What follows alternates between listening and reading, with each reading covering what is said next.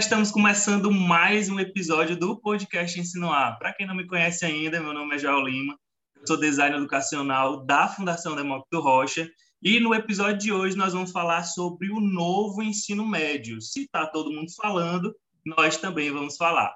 E para conversar aqui comigo, como sempre, a presença da professora Viviane Pereira. Professora, já pode deixar aí suas primeiras palavras. Olá, Joel. Olá, Soraya, nossa convidada que daqui a pouquinho vai falar com a gente, se apresentar. Bacana estar aqui nesse momento para a gente falar sobre esse tema, muito relevante, muito importante. Obrigada mais uma vez aos dois por dividirem comigo esse bate-papo de hoje. Pronto, e como a professora já adiantou, nossa convidada de hoje é a Soraya Aquino, e eu já vou abrir aí para ela se apresentar, para você conhecer quem é a Soraya. Olá, tudo bem? Quero primeiro agradecer o convite, fiquei muito feliz, tá? Espero contribuir bastante para esse bate-papo. Eu sou formada em administração de empresas, sou formada também em letras português, especialista em ensino da língua portuguesa pela Universidade Estadual do Ceará, e sou também especialista em gestão educacional e coordenação pedagógica. Trabalho como coordenadora pedagógica do ensino médio no Colégio Dom Quintino e estou muito feliz de participar dessa, desse momento com vocês. Obrigada, Joel. Obrigada, Viviane.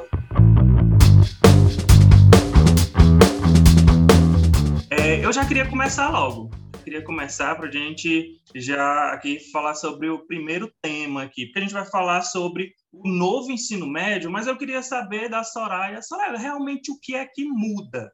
Todo mundo falando que agora no próximo ano, é, além das escolas que já começaram, né, como projetos pilotos, é, vai começar mesmo a valer no próximo ano esse novo ensino médio. É isso mesmo? E o que é que muda? É, vai iniciar a mudança em 2022, como está previsto em lei. E, a, na verdade, o que muda é tudo. É, o novo ensino médio totalmente diferente do que nós conhecemos hoje. Tá? É, a gente tem uma, a maior mudança que eu poderia citar é a proposta de criação de um novo currículo.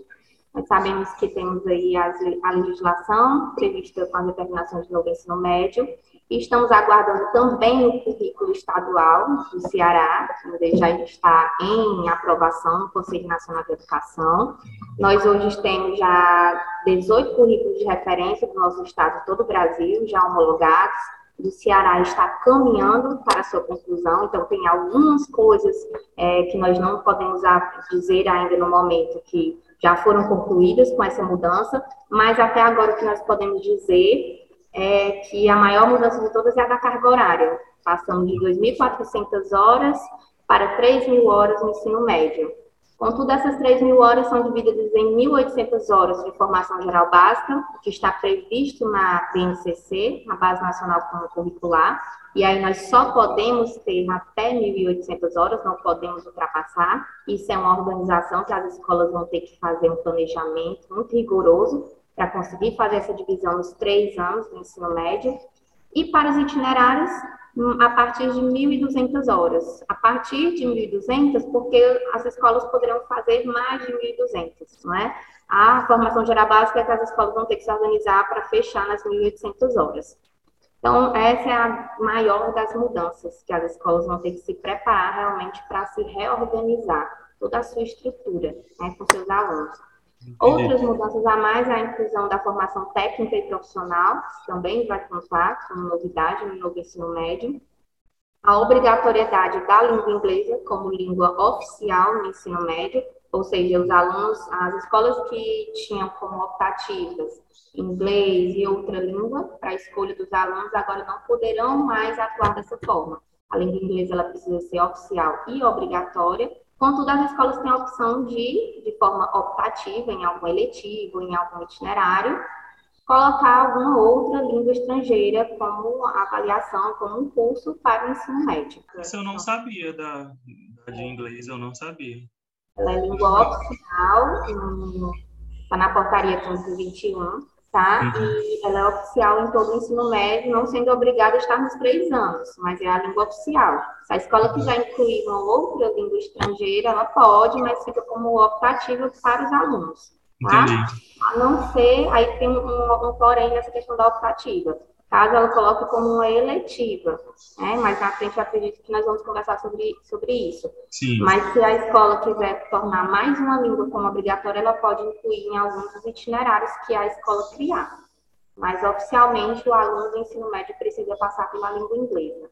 Sim, sim. E hoje a gente não tem essa obrigatoriedade, né? Os alunos ainda podem escolher inglês ou normalmente o espanhol, né, que são as duas. É. Até enquanto ela falava, sabe, Joel, eu estava me remetendo à própria, à própria prova do Enem, que tem uma língua ou outra, né? Mas é como a gente está dizendo, é uma língua ou outra, e não como tem que ter o inglês em, em todas, né? Hum. Assim, enfim, é isso que a Sara explica rapidinho para a gente. Eu acho que em relação a. Eu, eu pensei também justamente nos vestibulares, no Enem, enfim, assim que ela falou do negócio da questão do inglês. Mas eu acho que, como sempre é possível, depois repensando, né? É possível colocar ou inglês ou espanhol, não lembro se tem outra língua, mas eu acho que não muda muito para o Enem, pelo menos agora. Mas eu já sei que o Enem vai sofrer aí também umas mudanças mais para frente. Verdade. Isso. Então, Soraya, só retomando aqui o que tu falou, né? Vamos por partes. É, você falou que uma das mudanças vai ser carga horária era de 2.400 horas, que você falou, para 3.000, né? Isso do ensino médio todo. E acredito eu que vão ficar, mil, por ser três anos, né? É três séries do, do ensino médio, vai ficar mil, mil e mil, é isso? Tem flexibilização? Ah, o, o primeiro ano é tantas horas? Acredito que não. Acredito que é mil horas para a primeira série, é, mil horas para a segunda série e mil horas para a terceira série, não é isso? No total? Na verdade, Joel, é, as escolas elas vão poder optar como elas querem fazer essa divisão, certo? Ah, entendi. Uma obrigatoriedade de quantidade de horas para cada ano, contanto que elas é, ofereçam 1.800 horas fechadas de formação geral básica e a partir de 1.200 os itinerários. É, normalmente as escolas de ensino médio adotam algum sistema de ensino e, e tendem a seguir esse sistema de ensino, essas escolas particulares certo? E elas vão organizar o seu conteúdo, tá? De acordo com o que elas vão oferecer para os alunos, ofertar para os alunos. A tendência é que, a partir do segundo e do terceiro ano, elas coloquem mais itinerários por conta das específicas para o vestibular. A tendência é preparar uhum. mesmo de uma forma mais efetiva para o vestibular. Então, é possível que cresça a quantidade de aulas de itinerários a cada ano por se passando.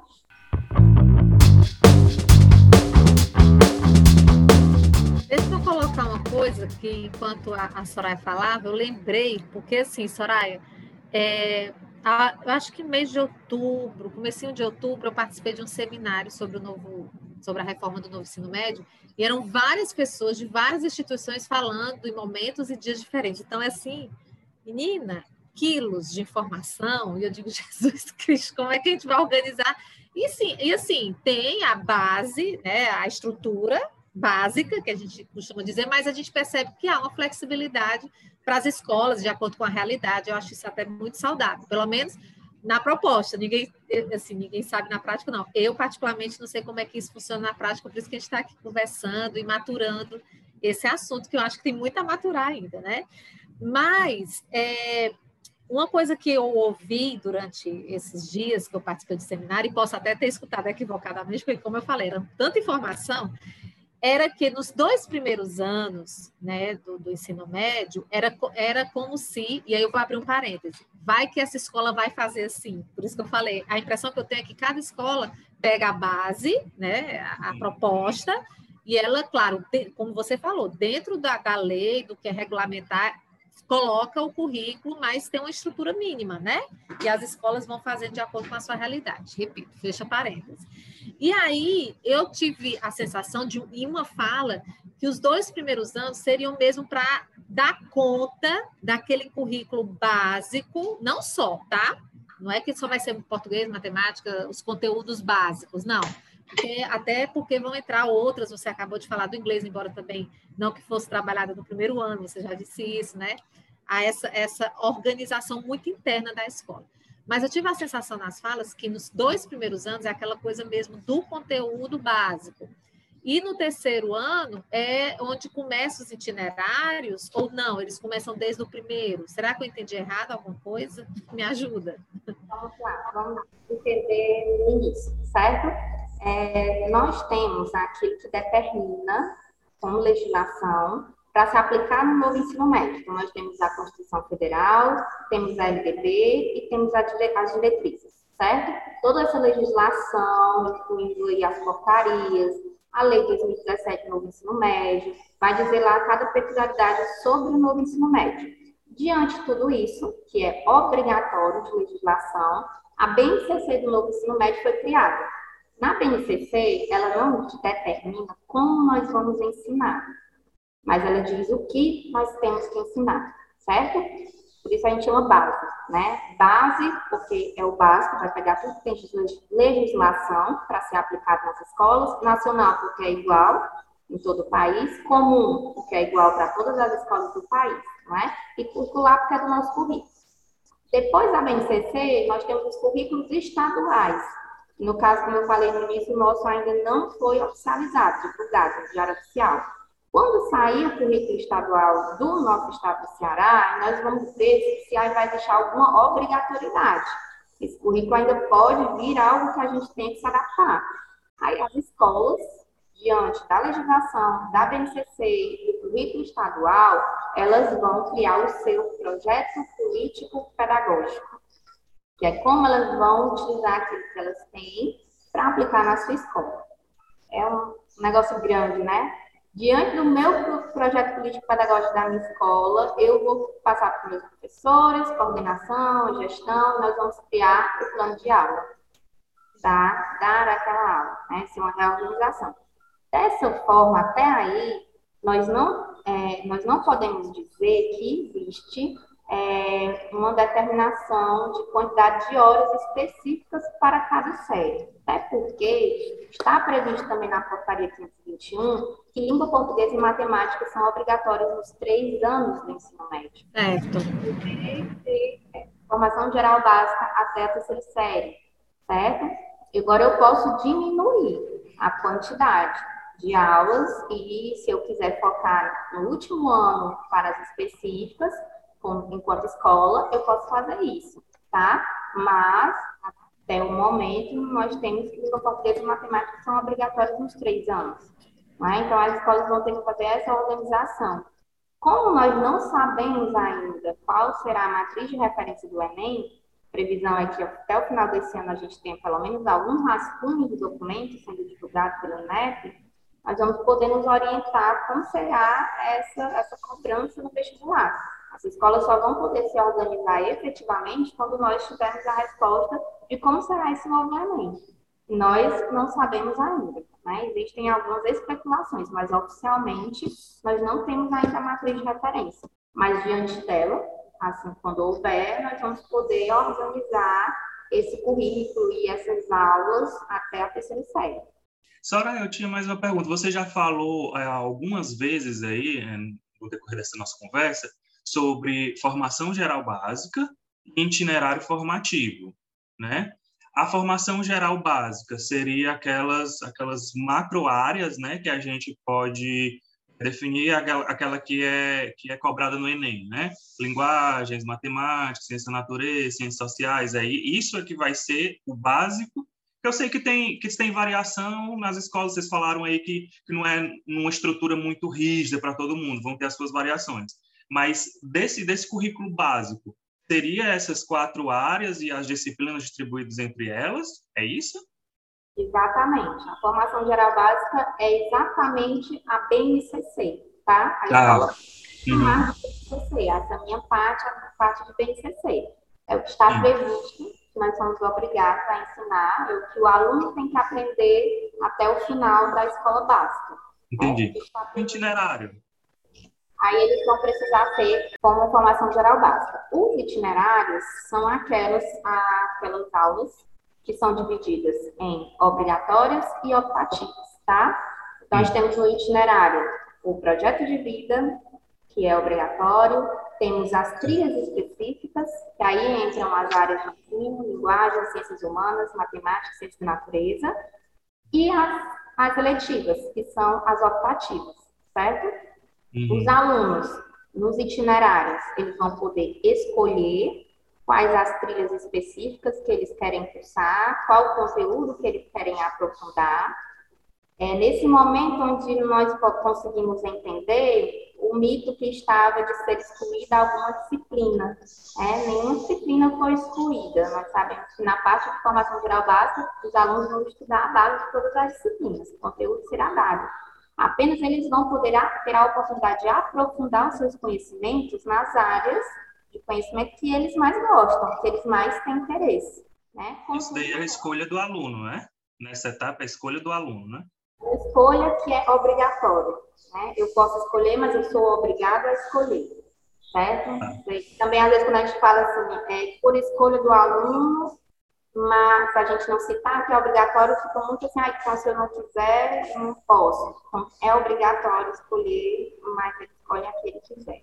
Então, eu quero me aprofundar os meus conhecimentos na área de ciência da natureza porque eu tenho interesse em cursar um curso é, de medicina, de enfermagem. Então, ele vai começar a trilhar por esse caminho. Certo? Soraya, essa escolha tem, tem relação direta Indireto, tenho certeza absoluta, mas direto, assim, com o projeto de vida? Total. O projeto, Total, né? O projeto de vida é extremamente importante. Ele está ligado a toda a nova estrutura do ensino médio. É algo maior do que se pode imaginar. Né? É, é, interessante, inclusive, que as escolas nem iniciem só no primeiro ano, tá? E já comecem no projeto de vida antes mesmo do primeiro ano do ensino médio. Até porque, aí eu vou abrir um, um parêntese, que é, todos os níveis educacionais da escola básica precisam se preparar e estudar sobre o projeto de vida. Ficou muito divulgado o projeto de vida depois do lançamento do novo ensino médio, ficou parecendo que ele é exclusivo do ensino médio. Mas a BNCC geral da educação básica nos mostra que ele vem antes. Então, desde o fundamental, anos iniciais, a escola já precisa preparar o aluno para a criação do seu projeto de vida. Ele não é exclusivo do ensino médio. Então, todas as coordenações já precisam, toda a escola já precisa fazer uma preparação do seu aluno para esse momento. E aí, no ensino médio, o projeto de vida vai ficar responsável por é, explorar todas as escolhas do aluno. É, a filosofia desse novo ensino médio, algo que eu li muito sobre isso, e eu consegui captar uma mensagem de que é um aprendizado para a vida. Não é só para o mercado de trabalho, não é só para a entrada na universidade, mas é um aprendizado para a vida. Essa é a, a proposta inicial do novo ensino médio. Então, eu tenho que planejar a minha vida, qual o projeto, qual o meu propósito de vida, o que eu quero fazer, quem vai me ajudar. Sim. No projeto de vida, o setor responsável pelo projeto de vida, ele precisa sim acompanhar as trilhas específicas, as escolhas de cada aluno, para que eles possam auxiliar os alunos até o final dessa escolha. É, eu, eu enxergo isso com olhos assim, aquele emoji com dois corações, assim, né? Não tem um, são dois corações, porque quando a gente fala de escolha, né, dos itinerários, por exemplo, aí eu escuto, já escutei algumas pessoas dizerem, oh, meu Deus, tá vendo que isso não vai dar certo? Esses meninos dessa idade sabem nem o que, é que querem jantar, não sabem nem o que, é que quer almoçar, vai saber o que, é que quer fazer. E eu, meu Deus, mas é tão bonito o projeto, eu estou apostando tanto nisso, essa história da escolha, das afinidades, eu acho isso extremamente saudável, né? Estamos aí para ver, né, Soraya, como é que vai ser o desfecho disso. Mas, assim, o que está sendo proposto, ao meu ver, não estou dentro de uma escola, e aí eu sei que as realidades são bem né, fofas, mas, ao meu ver, é, uma, é um projeto muito bacana. E aí eu toquei na história do projeto de vida, porque eu percebo que com o projeto de vida, aí você ainda ampliou essa história, trazendo até para o Fundamental 2, né? E aí eu fico assim mais feliz em ouvir isso, porque eu, no, é no projeto, não é uma escolha pela escolha. Ah, eu vou fazer medicina porque dá dinheiro. Ou então, ah, não, não vou fazer medicina porque é muito difícil de entrar. As escolhas que são muito assim, de mercado, muitas vezes, de influência de colegas, muitas vezes. E, e aí eu penso, né, e acredito que o projeto de vida vai dar esse norte para o aluno e também ajudar a escola a orientar esse aluno, né? Porque na, hoje eu acordei querendo fazer é, ciências contábeis né? Ah, eu, porque um, um amigo meu, o meu pai faz e ganha muito dinheiro nesse né, sendo contador e tem uma empresa e é isso que eu quero ser, né? Será que é? E aí você falou de propósito, então eu acho que tudo é um somatório de coisas, penso, né?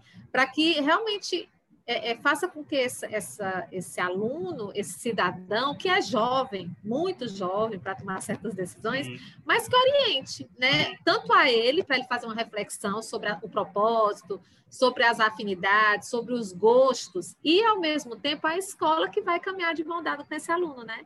E aí o projeto, eu acho que ele traz muito disso. Eu acho uma, uma decisão não tão fácil, mas eu eu senti dificuldade, por exemplo, e eu achei pior, foi a gente estudar tudo no ensino médio e chegar na hora do vestibular. Eu sei que tem gente que já sabe desde, sei lá, desde criança já quer ser aquilo e vai indo. Mas no meu caso, por exemplo, eu não sabia muito bem. Eu sabia que eu tinha muito essa essa facilidade, esse gosto pela área das humanas, da educação e tal, mas não sabia exatamente qual curso eu eu iria eu iria seguir. E eu acho que você tendo essa escolha macro, porque pelo que eu percebi, Soraya, eu posso até estar enganado, é, você faz uma escolha macro aqui pelas áreas, você se aprofunda, por exemplo, em ciências humanas, ciências sociais e tal, e vai seguindo esse, esse macro aqui, e quando chegar lá no vestibular, escolhe se você quer pedagogia, se você quer sociologia, se você quer é, história, enfim. Eu acho que é vai tipo afunilando e, e tira esse baque na hora do vestibular que algumas pessoas, alguns jovens têm. Por isso eu achei positivo. Eu também acho, como a professora falou, eu também estou assim animado com o projeto. Eu sei, já, já vi até algum, alguns depoimentos de algumas escolas pilotos no país dizendo que o projeto ele é muito assim a ideia é boa mas tem muitos desafios na hora de, de colocar isso na prática.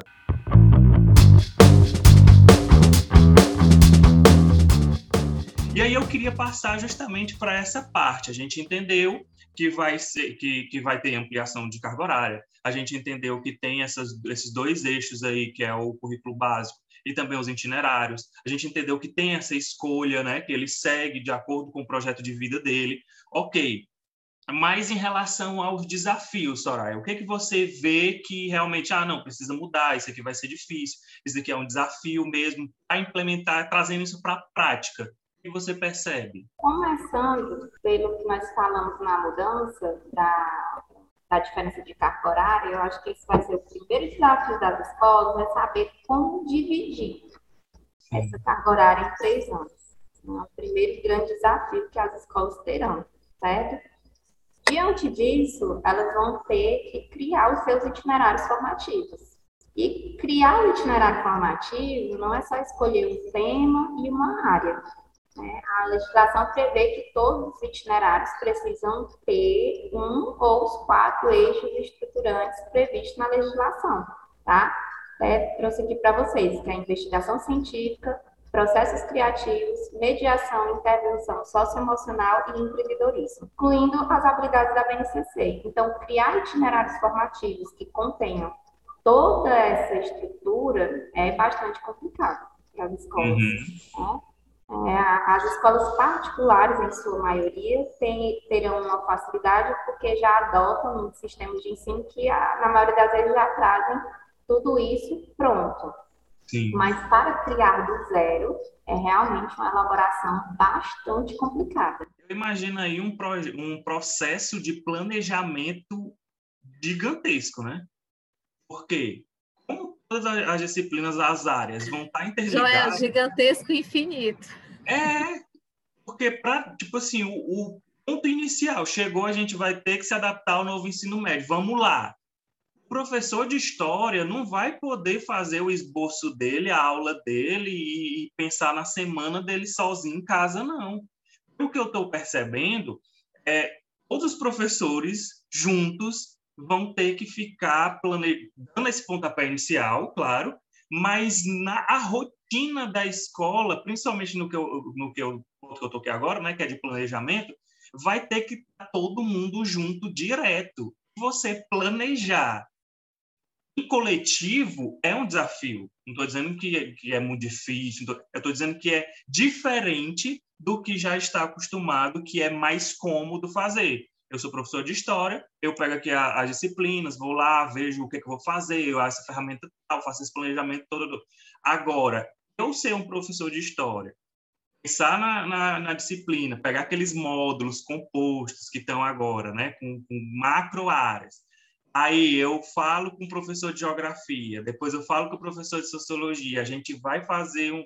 Enfim, eu acho que isso vai ser um, um planejamento muito mais complexo. Obviamente, vai ser muito mais rico, mas vai ser um desafio muito grande o professor sair da sua. Não existe zona de conforto no professor, né? Mas sair do que ele está habituado a fazer ir para o coletivozão. Eu sei, basicamente, é, particularmente, quer dizer, o professor, hoje em dia, é, alguns professores, eles já têm essa tendência de, de procurar o outro para fazer alguma coisa interdisciplinar. Eu já vejo esse movimento nas escolas.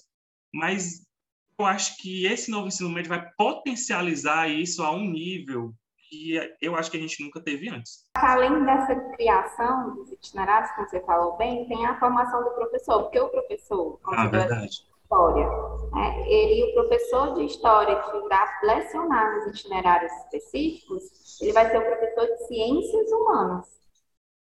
Então, ele vai sair do livro de história, né? Só de conhecimento previsto na BNCC para a disciplina de história e vai passar a lecionar noções de história, de geografia, de sociologia, filosofia, dentro do que foi criado naquele itinerário para os alunos. Deixa de ser o professor exclusivo da disciplina para ser o professor da área de conhecimento. É, e, e, além desse, eu ainda vejo um outro desafio: como orientar os alunos para escolherem as trilhas específicas, quais áreas eles querem, já agora, em matrícula de 2022. Porque nós vamos implantar em 2022, mas Sim. antes disso, ou pelo menos até o início, os alunos já precisam ter escolhido. Então, é um desafio grande você orientar alunos de 14 anos pelas trilhas específicas que eles vão querer cursar no novo ensino médio. Não vai ser tarefa uhum. fácil para as escolas, não é encampar esses alunos para fazer essa escolha. Com certeza. É, assim, eu acho que formação de professores sempre foi, sempre será a, a coisa mais importante em todo segmento, em qualquer segmento. Formação para. É, é, ah, eu, assim, eu poderia colocar aqui um leque de, de opções, né, Sora? Você que trabalha em coordenação em escola, sabe o quanto é importante professor estar todo o tempo, e a própria gestão, né? Tá o, o, tempo todo situado, né? No tempo, no espaço. Porque a gente fala, eu lembro quando eu fui fazer, quando eu fui fazer, não, quando eu fiz pedagogia, é, eu e uma amiga, inclusive a gente conversou horrores é, sobre os nossos trabalhos, e a gente, no determinado momento da faculdade, olhou uma para a cara da outra e disse: Eu achei que depois que a gente entrasse na faculdade, não ia ter mais que estudar. E agora eu estou vendo que é para o resto da vida. E não é só na área de educação, né? A gente sabe hoje que toda e qualquer profissão ela tem que estar todo tempo nesse movimento. Mas na educação, eu, acho que, que.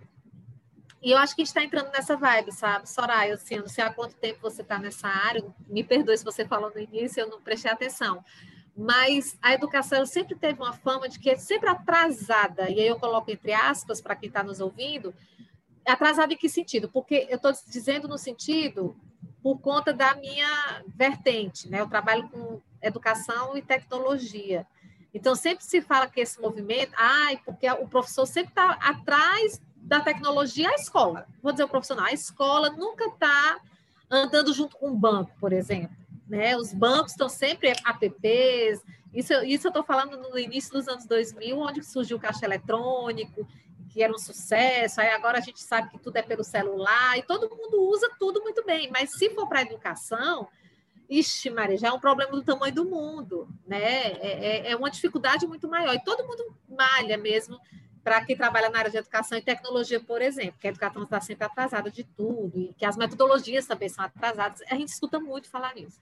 Mas eu tenho percebido, eu não sei se em decorrência da pandemia, eu penso que não, mas pode ser que sim, a educação ela deu uma acelerada em termos de, de corrida mesmo, é como se a gente estivesse correndo atrás de, de uma excelência, que a gente sabe que é super importante. Eu não sei se a, a comunidade abriu o olho ou se incomodou com alguma coisa, sabe? Parece até que eu estou fazendo um comício aqui, uma palestra.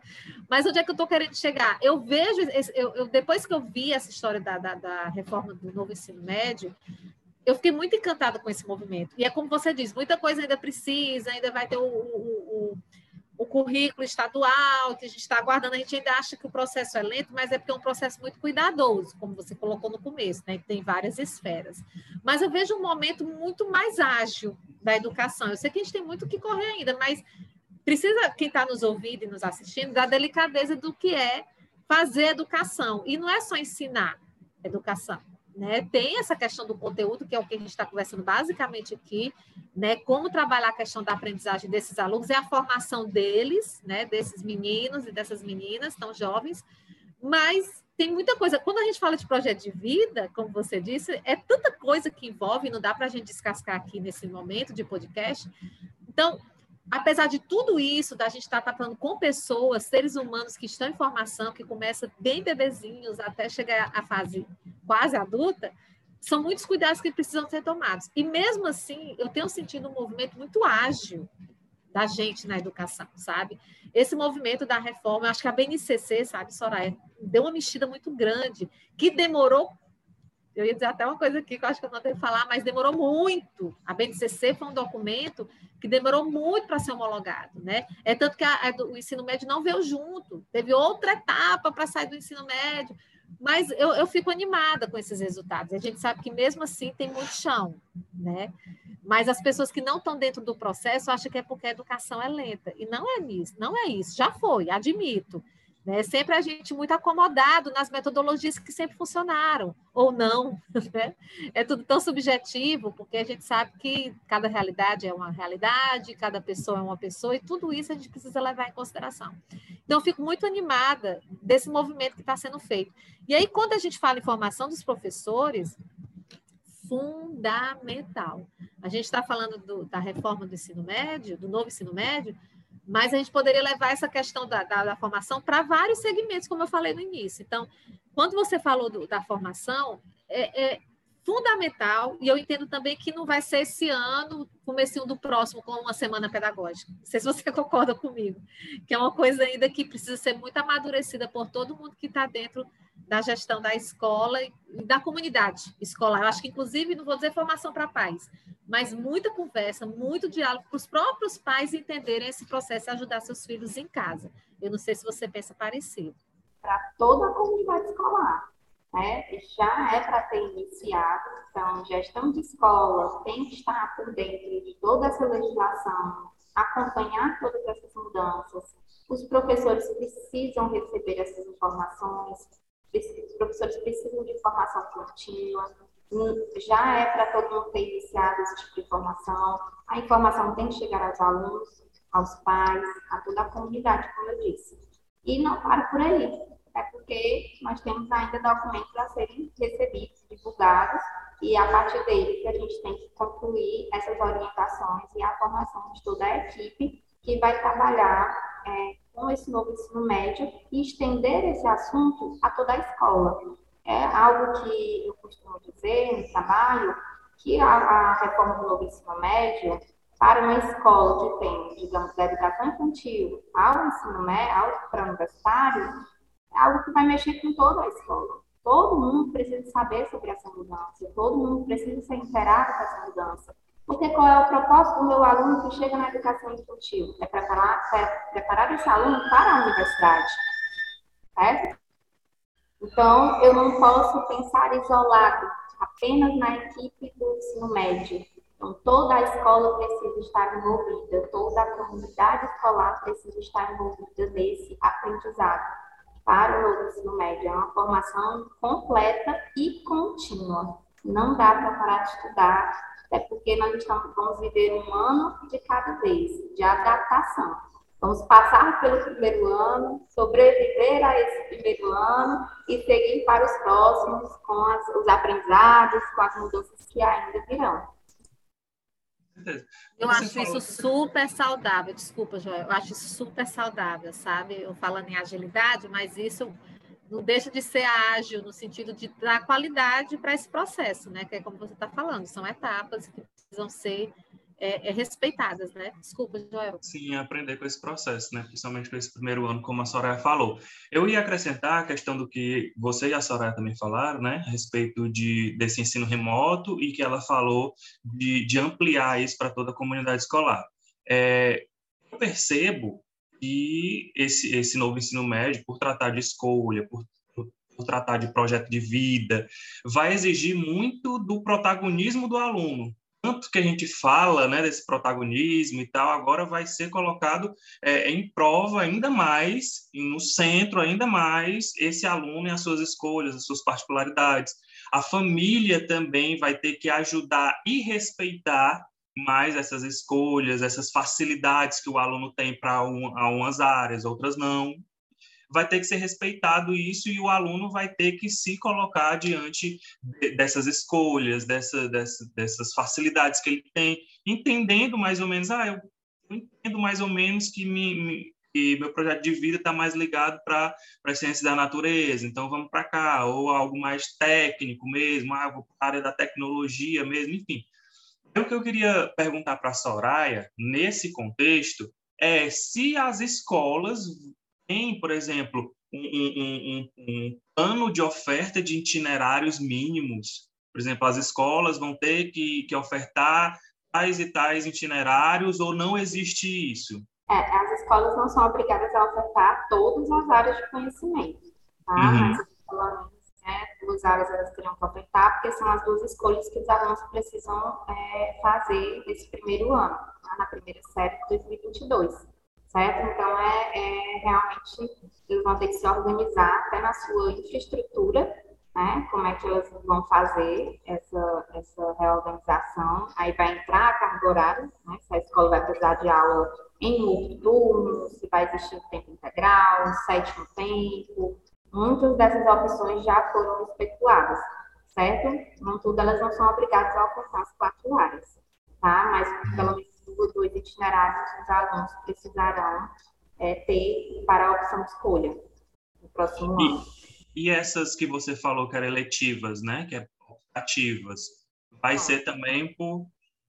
É, as eletivas, elas... É, eu não posso dizer com certeza, porque não saiu o currículo do Estado do Ceará, tá? tá, tá. Vai ter a obrigatoriedade de ofertar pelo menos uma eletiva, certo? No documento oficial até agora, nós não temos a obrigatoriedade em ofertar eletivas, tá? O que seriam essas eletivas? É, é um estudo aprofundado em alguma disciplina ou algum curso que a escola queira é, colocar para o aluno como optativo.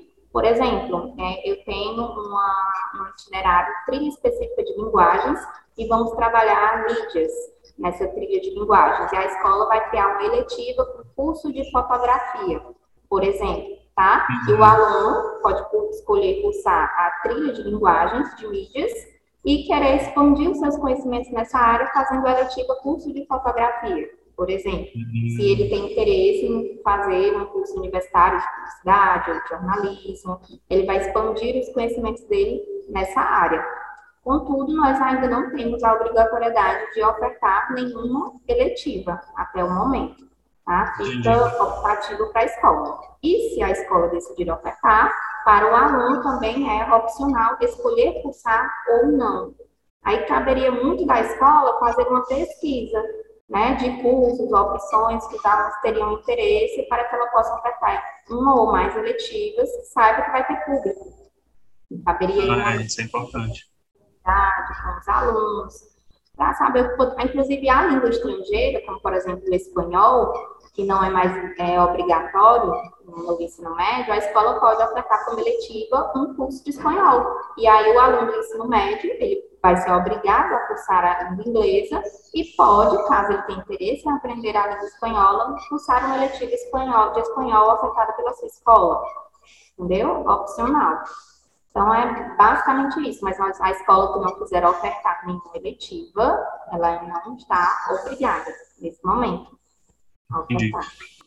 Eu estou tentando fazer um esforço de tá, visualizar isso na prática, porque é, para que você oferte, né, tem um leque aí de opções, né, desses itinerários e também das, das optativas, né, como a gente está chamando aqui, tem que ter uma estrutura considerável, né? Pensando, como até você já falou, né? Pensando nas escolas particulares, isso é um pouco mais fácil. Mas para a estrutura das, das escolas públicas, eu sei que já tem escolas públicas aí totalmente estruturadas, mas eu, eu penso também na questão burocrática, questão de, de, de licitações, de verba para aquilo, de preparo do professor. Eu acho a pública um pouco mais lenta. Pode me interromper, professor. Pode falar. Não, quando você começou a falar, que era uma coisa que eu estava pensando enquanto eu escutava a Soraya, eu acho que mexe até na estrutura física, né, Soraya? Essa nova reforma vai mexer. Quando você falou da comunidade, que todo mundo vai se envolver, eu comecei a pensar até no quebra-quebra, ou então remanejar espaço para organizar. Mas respondendo tua questão, Joel, não sei se a Soraya tem alguma observação sobre isso, mas nesses movimentos que eu tenho escutado, né, esse, esse, seminário que eu falei que eu participei, as escolas públicas elas vão parcerizar, né? Vão ter muito, muitas é, é, muitas iniciativas de parcerização. Então, vão, eles vão parcerizar com outras instituições, fundações, institutos. Não sei se chega com escolas particulares. Para mim que não, não chega nesse nível, mas Instituto Federal, por exemplo. Então, vai haver uma parceria das escolas públicas por conta de N fatores. Além de espaço físico, umas podem ser super, por exemplo, um liceu aqui no Ceará, para quem está nos ouvindo de fora, é uma estrutura belíssima, né? Então dá para adaptar muita coisa no liceu, o que não é tudo, né? Porque não é só espaço físico, não é só uma sala de aula, tem, tem equipamentos, tem muitas coisas, tem o próprio professor, é, são N fatores. Mas pensando nisso, há já um movimento de parceria para que se torne real né, isso que está sendo proposto, porque senão realmente é como você disse. E talvez mesmo assim não seja tão ágil, né? mas já existe essa preocupação né, real, porque é uma preocupação real essa. Né? É, a proposta é bonita, mas como é que a gente vai colocar isso na prática, né, com a realidade que a gente tem? Com certeza. Você falando aí, eu pensei também nos CUCAs, né? Podem ajudar muito nessa área dos, dessas disciplinas optativas. Tem muitos cursos de arte, cultura, atividades extracurriculares, é. né? É, isso. Agora, isso precisa ser bem casadinho, que eles conseguem fazer isso bem, né? As parcerias são muito é, firmes, posso dizer assim, né? Eu já, eu já fui fruto de muitas parcerias, e aqui mesmo na Fundação Demócrito Rocha, a gente parceriza muita coisa. É, inclusive, é, numa dessas conversas, eu conversando, aliás, numa dessas escutas, né? Eu escutando, eu até conversando com, com um colega nosso aqui da Fundação, Raimundo Neto, da possibilidade da gente também pensar em fazer essas parcerias, né? A gente oferta curso técnico e aí a gente pensar mesmo, porque eu acho que é como eu escutei hoje cedo numa reunião que eu participei aqui da Fundação, a gente está no momento de unir forças e gastar menos energia, né? Não dá para a gente ficar todo mundo fazendo a mesma coisa, inventando a roda se a roda já está aí. Né? Eu acho que a gente tem mesmo é que se unir enquanto sociedade e enquanto comunidade escolar, né? sabendo que tem muitas instituições aí já prontas, doidas assim, para tocar o barco, enquanto tem escolas que já está com o barco andando, mas a, as velas e a, a, o negócio para remar está é, é, tá com alguma dificuldade. Né? Então tem que somar, somar forças.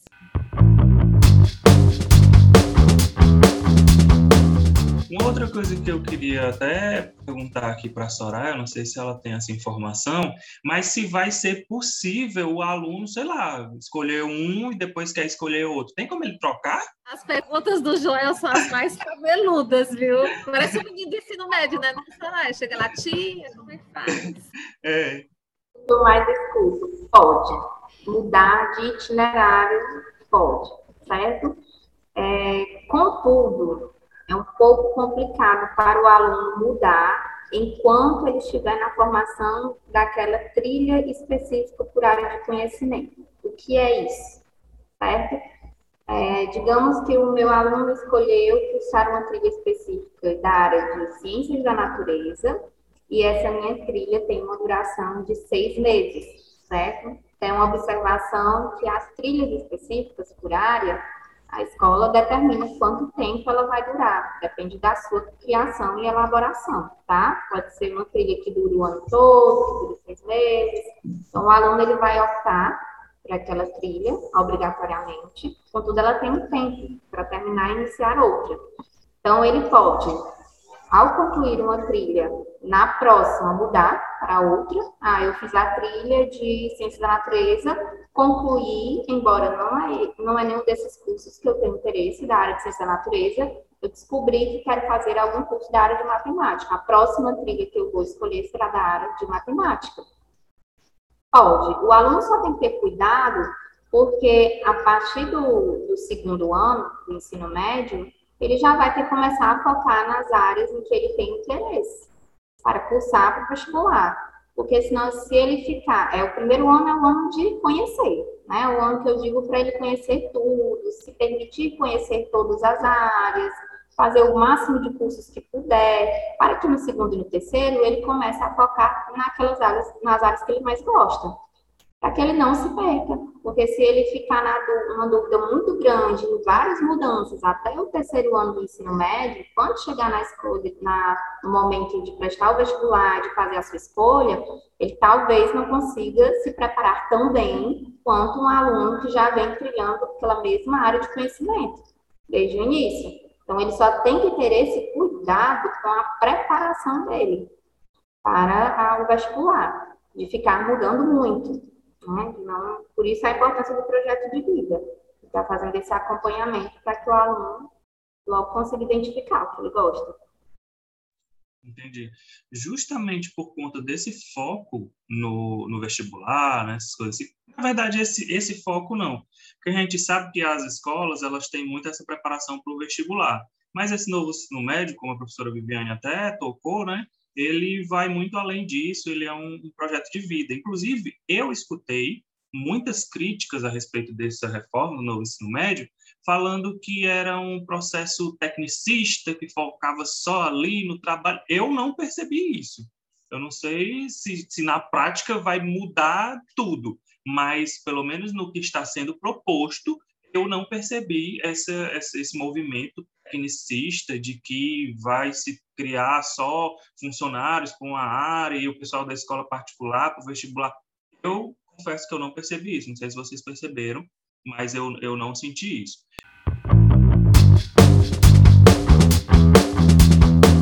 Eu queria tocar agora em um outro ponto que até a Soraya falou, é, um pouquinho antes, né? Que, se eu não me engano, você usou as palavras de que o professor de história não vai ser mais professor de história somente, né? Ele vai ser professor daquela área de, de ciências sociais, ciências humanas, não foi isso mais ou menos que você falou? É, e tratando disso, como é que vai ser isso na prática? Isso não gera mais ou menos uma desvalorização ou eu entendi errado? Desvalorização do professor? Vai ter, por exemplo, o corpo de professores vai continuar o mesmo e eles juntos vão vão para essas diversas áreas ou querendo ou não vai existir um professor de história que vai dar aula de ciências e vai tocar em todas e aí vai pegar o espaço de todo mundo.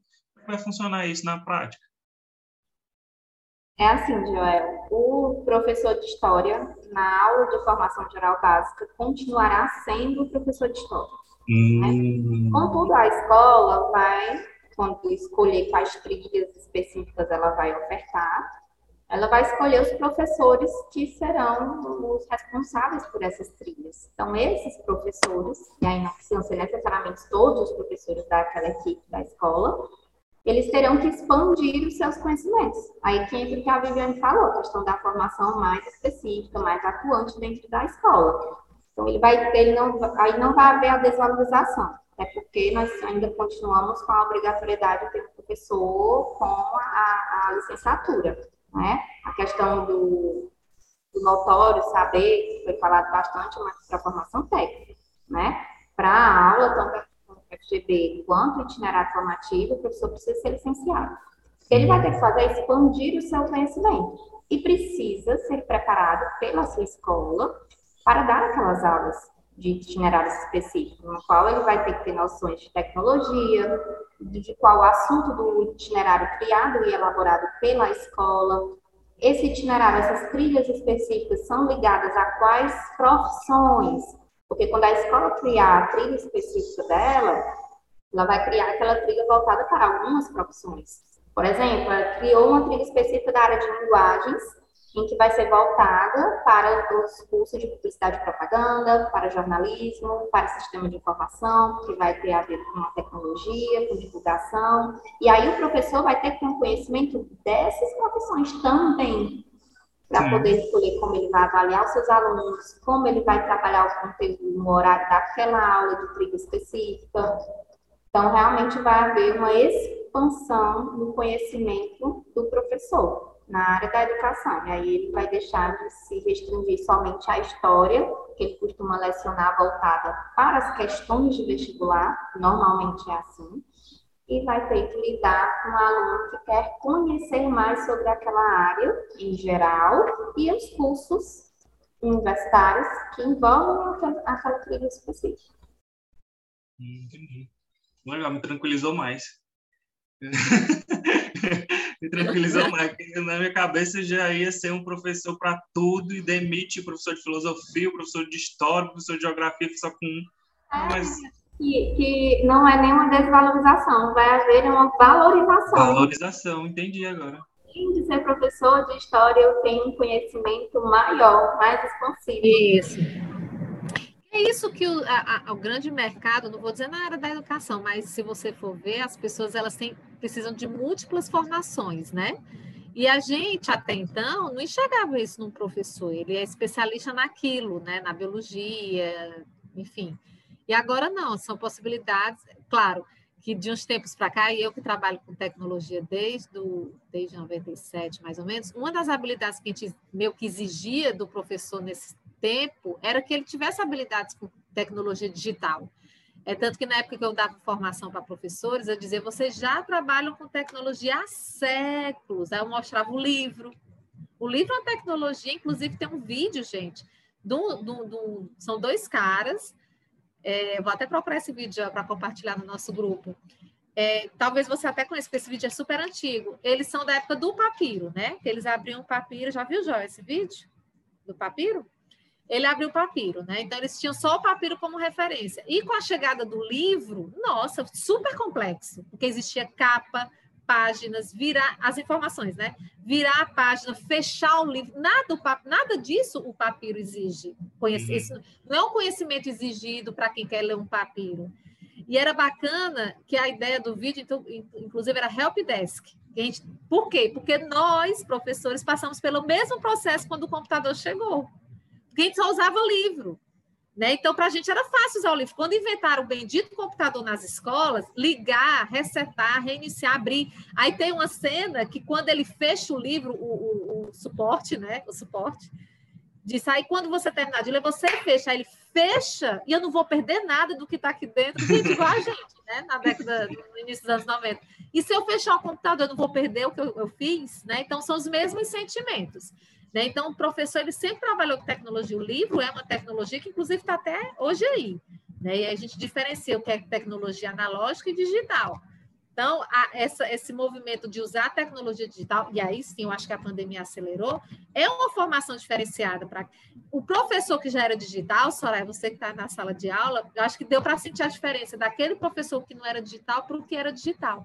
Né? Em época de pandemia, eu acho que o que era digital se destacou do que ainda não era, mas claro que o que não era deu uma carreirinha aí para poder, que é o que o Joel gosta muito de falar do nivelamento, né? Chegar no nível semelhante. Mas eu acho que também valoriza, né, Joel? Ele ficou mais tranquilo, já hoje está super empolgado na nossa conversa de hoje. E, e, assim, é, é, bacana escutar essas coisas, sabe, Soraya? Para a gente, pra, principalmente para quem está nos ouvindo e assistindo, mas para mim, para o Joel em especial, que estamos conversando contigo agora, como a gente não está inserido, né, Joel, dentro do processo, dentro de uma escola pública ou particular, a gente fica muito a escutar, né? E a pensar como é que isso vai estar na prática. E te escutando, a gente começa a compreender melhor como é que esse processo vai funcionar. Com certeza, tranquilizar a gente e dá essa ideia, como você falou mesmo, na né? ideia da prática. Porque, repito, estou muito empolgado com esse projeto, estou muito é, otimista com a proposta, essa é a palavra, mas sou realista os desafios. Eu sei que, obviamente, não vai ser lindo, maravilhoso. Me preocupo muito com as escolas públicas. Principalmente nos primeiros anos, né, Joel? Todo mundo ainda se adaptando e amadurecendo. A mesmo falou, no primeiro ano, principalmente, agora 2022, vai ser um monte de acerto, de erro, de aprendizado com os erros, enfim, vai ser um monte de coisa. Mas eu estou otimista porque eu acredito eu e tem mais a contribuir é, do que do que qualquer outra coisa, né? Eu acho que é mais positivo do que negativo também acho. E eu escuto muito, Joel e, e, e, Soraya, as pessoas assim sofrendo mesmo com essa mudança. Ai, que isso vai trazer. Ai, isso vai dar uma confusão tão grande, isso vai mexer tanto com a escola. Eu digo, gente, mas tem que começar.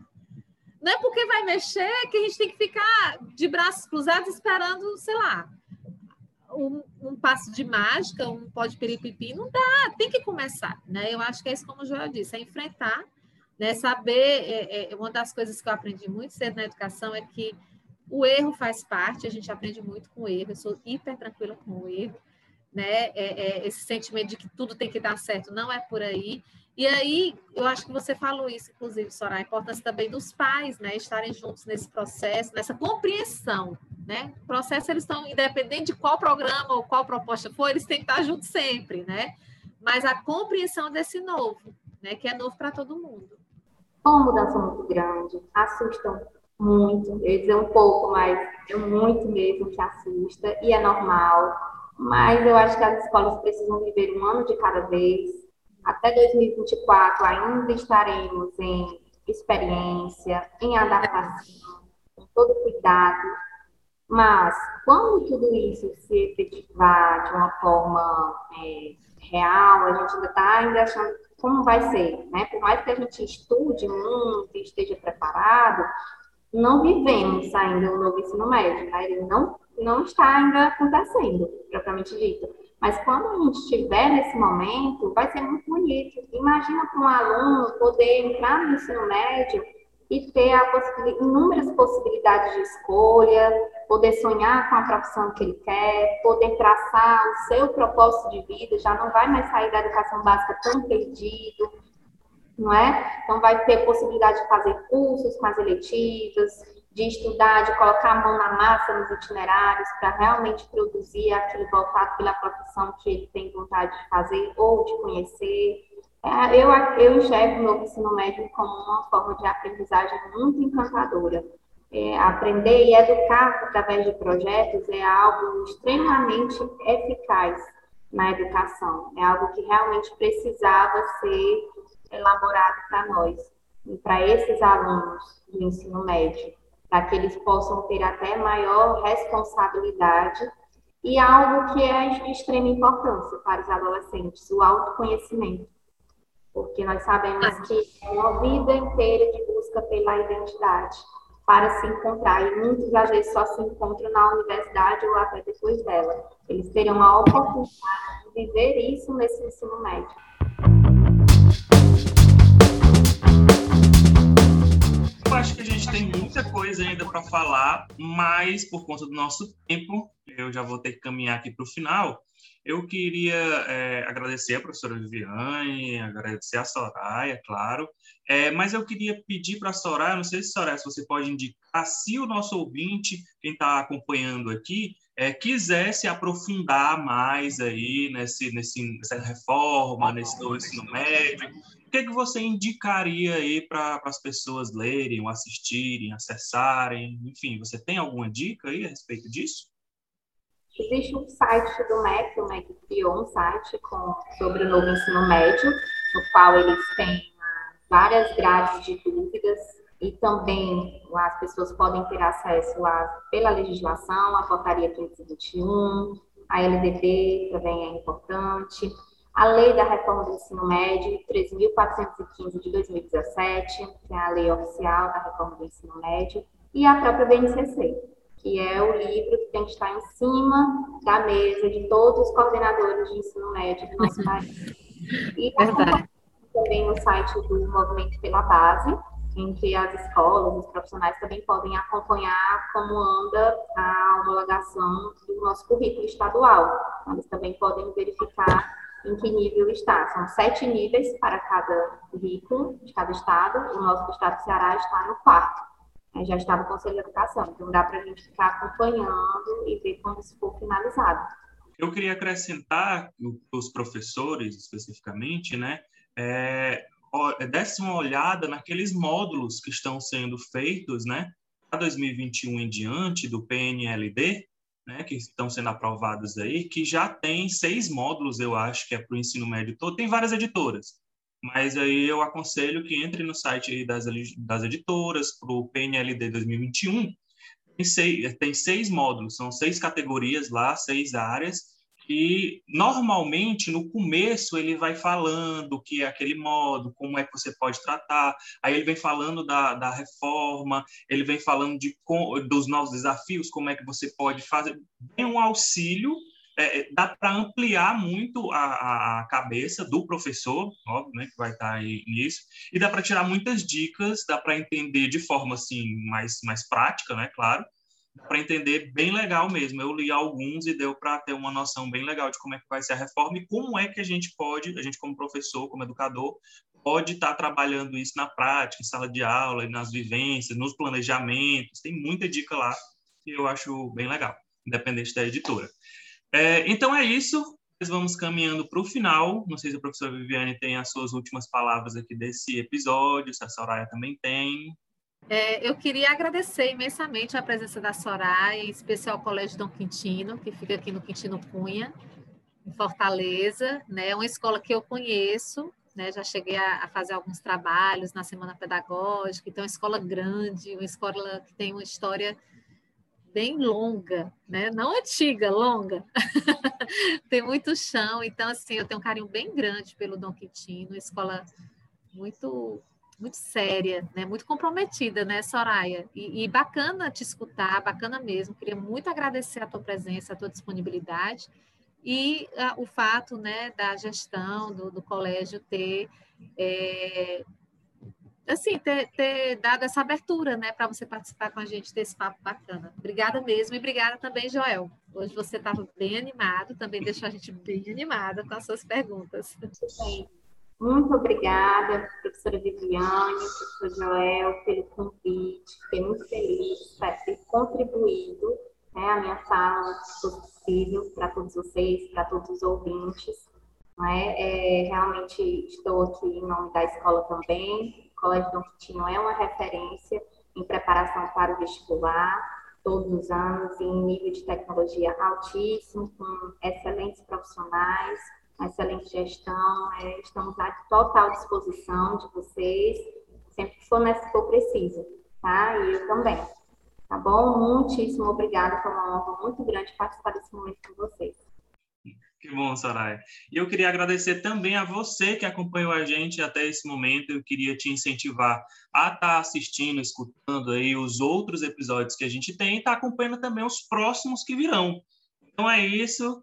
Tal, divulga aí esses links é, de, desse e dos demais episódios aí para os seus amigos, na sua escola, nos grupos de professores, de educadores, de pais, de alunos também. Bom, e a gente segue junto aqui nesses episódios, nesses conteúdos. Então é isso. Tchau, até o próximo episódio.